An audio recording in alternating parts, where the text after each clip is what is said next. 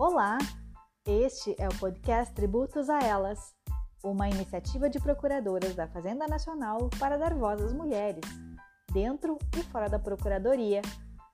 O primeiro artigo da temporada traz uma análise de gênero sobre a cobrança do Imposto de Transmissão de Bens Imóveis Intervivos, ITBI, proposta pela PFN Liana Paula Vidal Pacheco, com dados relevantes envolvendo a propriedade imobiliária em nome da mulher. Olá, meu nome é Gessilene Moura e hoje o podcast do Tributo a Elas entrevistará a Liana Paula Vital Pacheco. A entrevistada é autora do artigo A Cobrança do ITBI, Imposto de Transmissão de Bens Imóveis Intervivos, numa Perspectiva de Gênero, do livro Poder Feminino entre Percursos e Desafios, da Arraiz Editores escrito com diversas mulheres que trouxeram um pouquinho de seu conhecimento sobre temas relacionados a vários aspectos desafiadores sobre desigualdades visíveis e invisíveis que ainda cercam a questão do gênero. Aliana Paula Vidal Pacheco é procuradora da Fazenda Nacional na Bahia, graduada em Filosofia pela UNB e pós-graduada em Direito Tributário pelo IBET, Instituto Brasileiro de Estudos Tributários. Tudo bom, Liana? Oi, bom dia, Gessilene, tudo jóia? Obrigada pelo convite. É um prazer, espero contribuir por esse tema que eu gosto tanto e bem complexo e atual ao mesmo tempo. O artigo da Liana é um estudo acerca de políticas afirmativas a favor da propriedade imobiliária em nome da mulher, como ocorre com o programa Minha Casa Minha Vida, seguido pelo programa Minha Casa Verde Amarela. Inicialmente, o artigo traz dados impactantes sobre a violência contra a mulher, passando para uma abordagem da disparidade de renda e patrimônio na perspectiva de gênero. A seguir, o artigo apresenta uma interpretação teleológica normativa da Constituição e do direito tributário. É realmente uma leitura que provoca bastante reflexão sobre o papel extrafiscal do direito tributário. Liana, inicialmente nós gostaríamos de saber o motivo que te levou à escolha desse assunto. Então, Gessilene, é, eu sempre trabalhei com a questão da tributação, nunca trabalhei na questão de gênero até início do ano passado, em 2020, quando eu fui chamada né, para o grupo Tributos a Elas, que é um grupo que iniciou na Procuradoria da Fazenda, se debruçar sobre essa questão de gênero e tributação.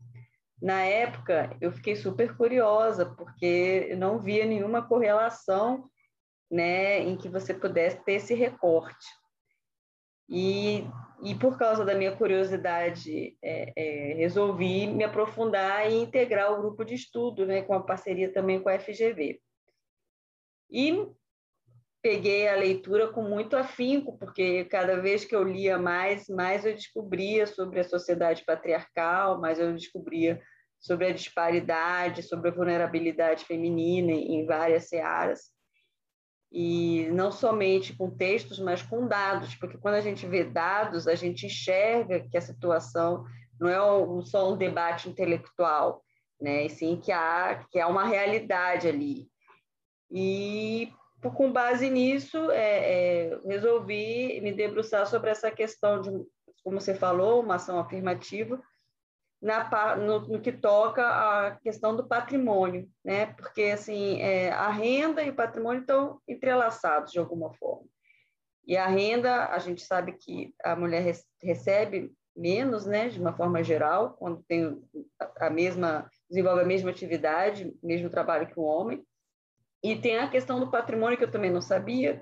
Estudando, eu fui vendo com dados que também tem essa desigualdade, principalmente em São Paulo que foi onde eu coletei o dado, que São Paulo é um estado rico, né? um estado que você subentende que uma disparidade assim de gênero não existe tão grande e existe.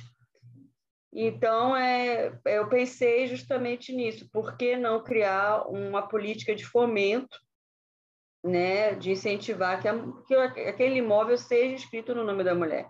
Não é que, que não se possa escrever no nome do homem. Pode, vai continuar, só que por que não fazer uma política, uma ação afirmativa é, com base na realidade constatada, né?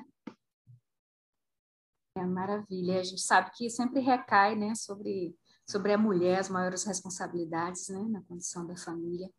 E, Liana, qual é a sua perspectiva de uma política relacionada ao gênero e tributação?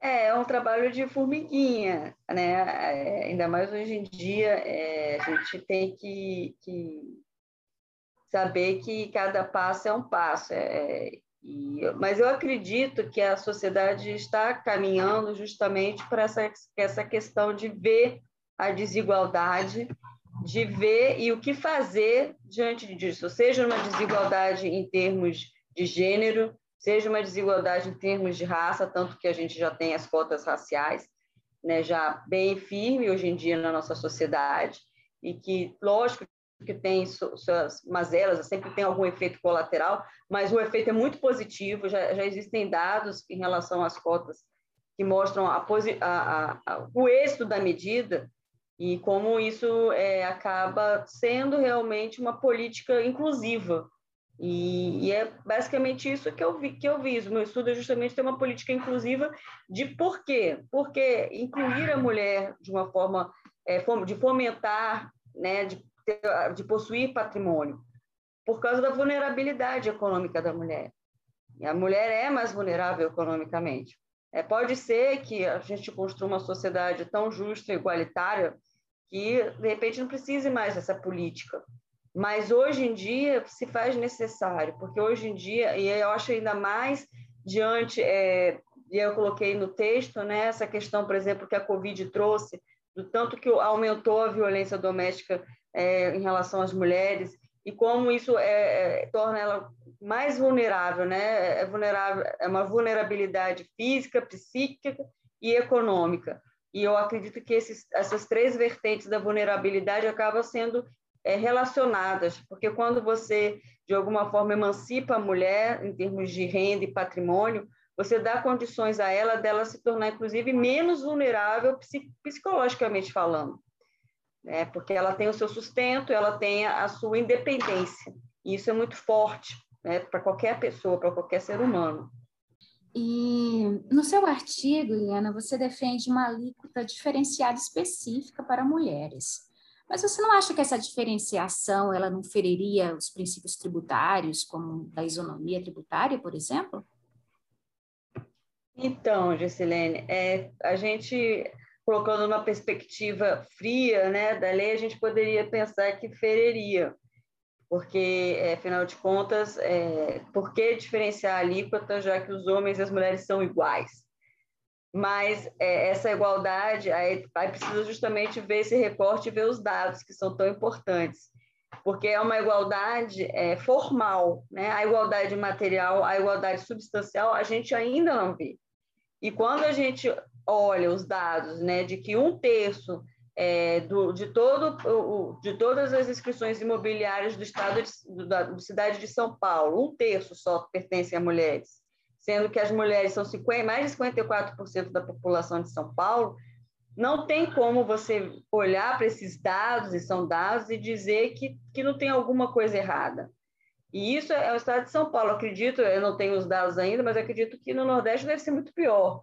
Então, assim, é, é, é por, com base nisso, e justamente porque é, quando a política da Minha Casa e Minha Vida né, foi implementada e que se deu justamente essa primazia de que o nome fosse na mulher e que foi e que houve um êxito muito grande dessa medida, é, que você é, você porque na verdade é, a questão da, da vulnerabilidade da mulher ela não existe só na classe mais baixa, ela existe em qualquer em, que, em classe mais baixa, mais alta da sociedade.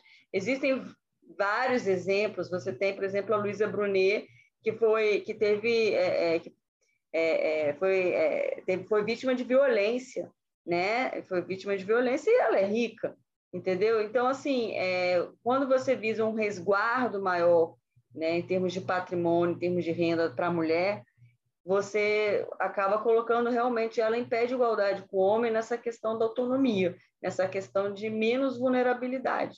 Foi como eu te falei, é, é, é uma política afirmativa. Então, pode ser que no futuro não se precise mais disso. Mas eu, primeiro que eu acho mais difícil, mas assim, é, a gente tem que sonhar. E, e a, além de tudo, é, a, essa questão da, da sociedade patriarcal, ela é ruim não é só para a mulher, ela é ruim também para o homem. Né? Eu vi os dados agora há pouco aqui no jornal Correios, no final de semana, que é, muitos homens se suicidaram agora por causa da, da Covid, porque perderam os empregos e tinha aquela noção de que eles tinham papel de provedor. Então, como eles tinham papel de provedor e perderam os empregos por causa da Covid, né? Então, eles acharam que eles não, não eram dignos de, de, de, estar naquela família, porque como é que eles iriam enfrentar isso? E, e se, se mataram. Então, assim, é, a, a, sociedade patriarcal, ela, o que a gente tem que ver é que é enxergar essas falhas e tentar justamente realocar essas para que não existam essas falhas porque é, é ruim tanto para a mulher que, que é mais vulnerável economicamente quanto para o homem que por exemplo tem essa questão de provedor que, que na verdade é, é, é foi a, essa sociedade que lhe impôs isso esse papel então quando a gente começa a desconstruir esses papéis esses rótulos que a sociedade nos dá é, é uma liberdade. E aí é uma sintonia, e aí a gente pode falar realmente em igualdade. Enquanto tiver esses rótulos, enquanto tiver essa vulnerabilidade presente, né? E, e aí eu acredito que a gente tem que justamente implementar uma política é, afirmativa. E o mais importante é a gente enxergar e tentar, é, diante de instrumentos jurídicos válidos, e nada mais forte do que o direito tributário para criar uma sociedade mais justa de verdade.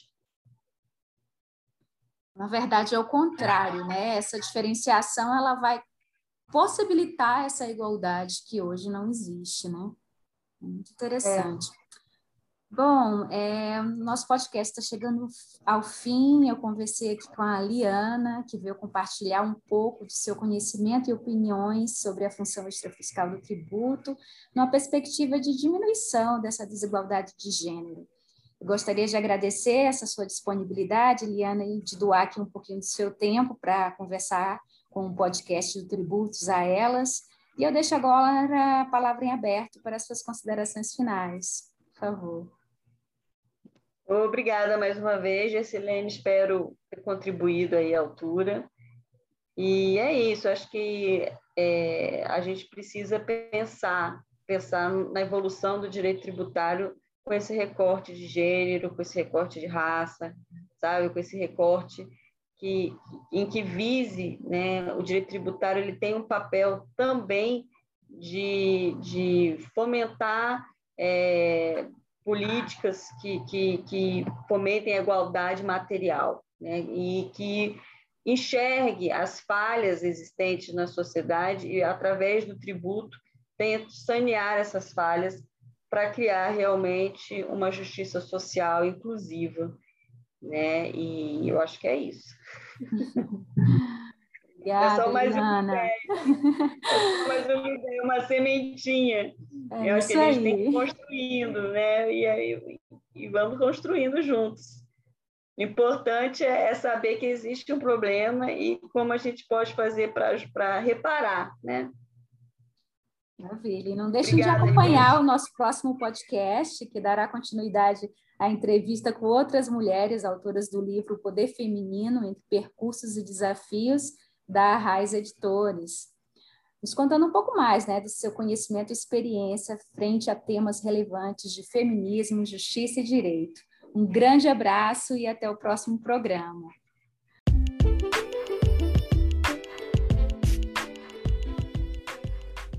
E aí, curtiu?